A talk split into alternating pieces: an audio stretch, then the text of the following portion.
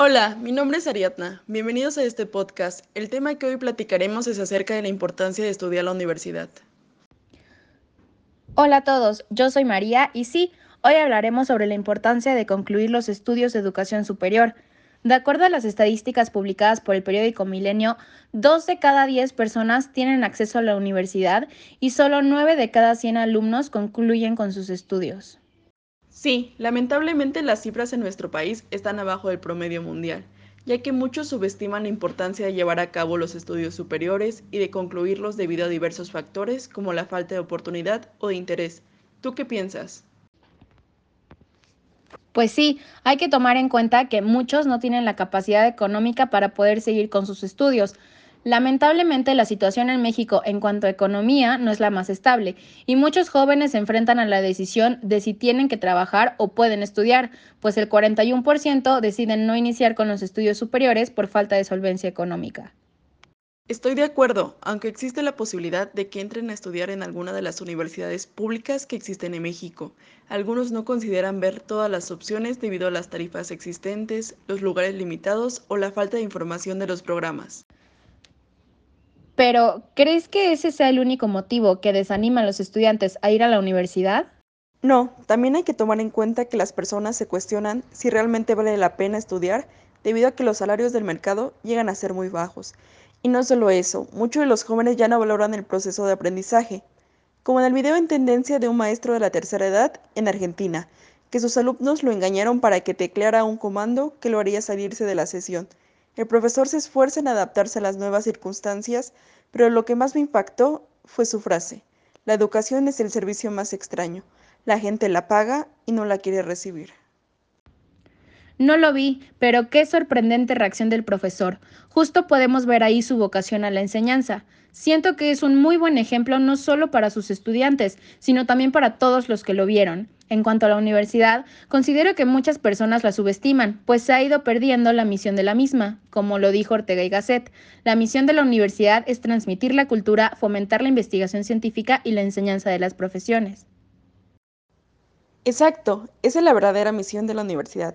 No hay que olvidar que no solo se trata de ir a estudiar y ya, sino que también hay factores que nos ayudan a formar nuestra integración personal, como son los profesores, las actividades recreativas, la retroalimentación que obtenemos de las demás personas, los retos personales y demás. Por ejemplo, ¿tú cómo te has sentido? Ya estás en segundo semestre. Después de este año, si tuvieras la oportunidad de nuevo de elegir si estudiar o no, ¿lo harías? Claro, yo elegiría la universidad porque me ha ayudado a formarme como persona crecer y sobre todo retarme constantemente.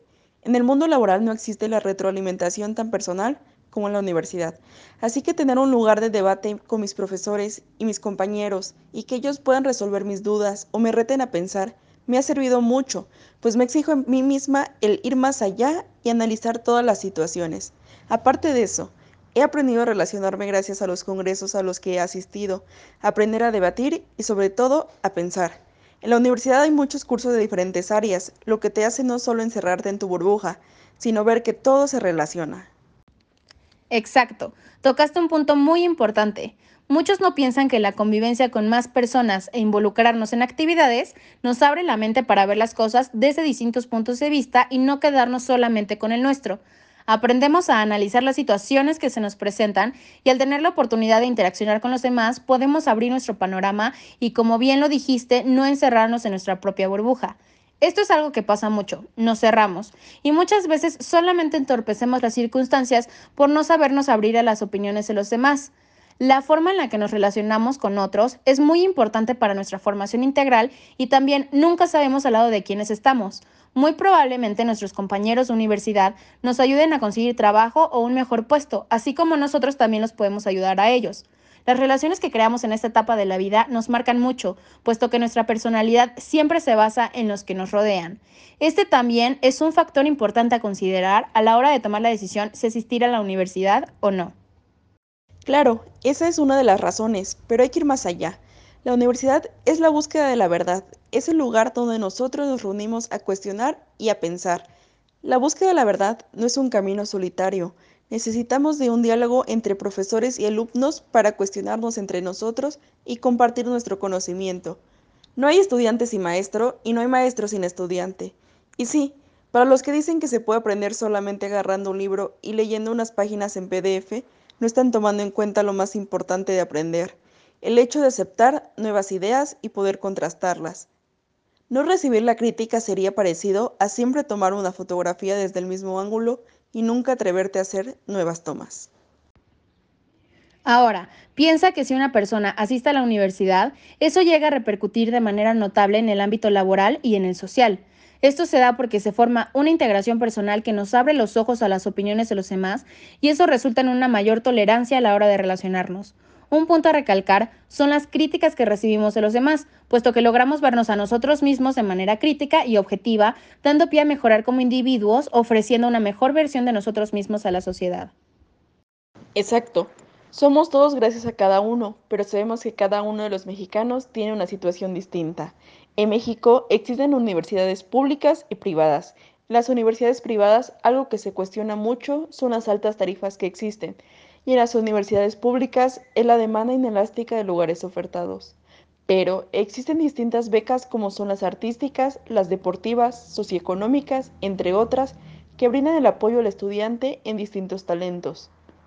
Las universidades públicas existen y actualmente se encuentran en el mejor ranking, pero a pesar del examen de admisión, las cifras de egresados de la UNAM o del POLI, su nivel académico y su desarrollo en el campo nos permite ver que el esfuerzo para entrar valdrá la pena.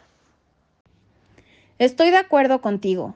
Retomando también el punto de los sueldos bajos, es que la gente no considera que la mayoría de estos casos es por la poca experiencia que tienen los estudiantes al concluir sus estudios. Pero todo esto cambia conforme la experiencia va aumentando. En términos generales, una persona con un título universitario, después de un tiempo, logra tener un sueldo mayor de lo que muchos pensarían. El título no es más que la representación del esfuerzo, dedicación y perseverancia de las habilidades adquiridas como estudiantes. A las personas que deciden salirse de la universidad, la experiencia universitaria la haces tú. Tu actitud habla mucho sobre ti. Busca una pasión y amplía tu conocimiento.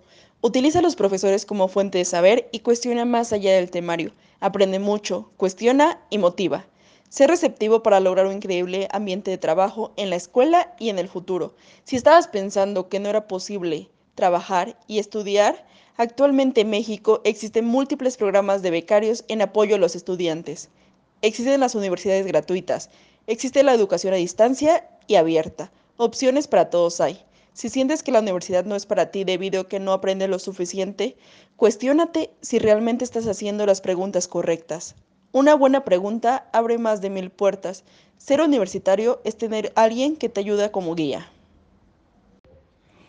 Quisiera cerrar este podcast con una frase que dijo Mary McFarlane.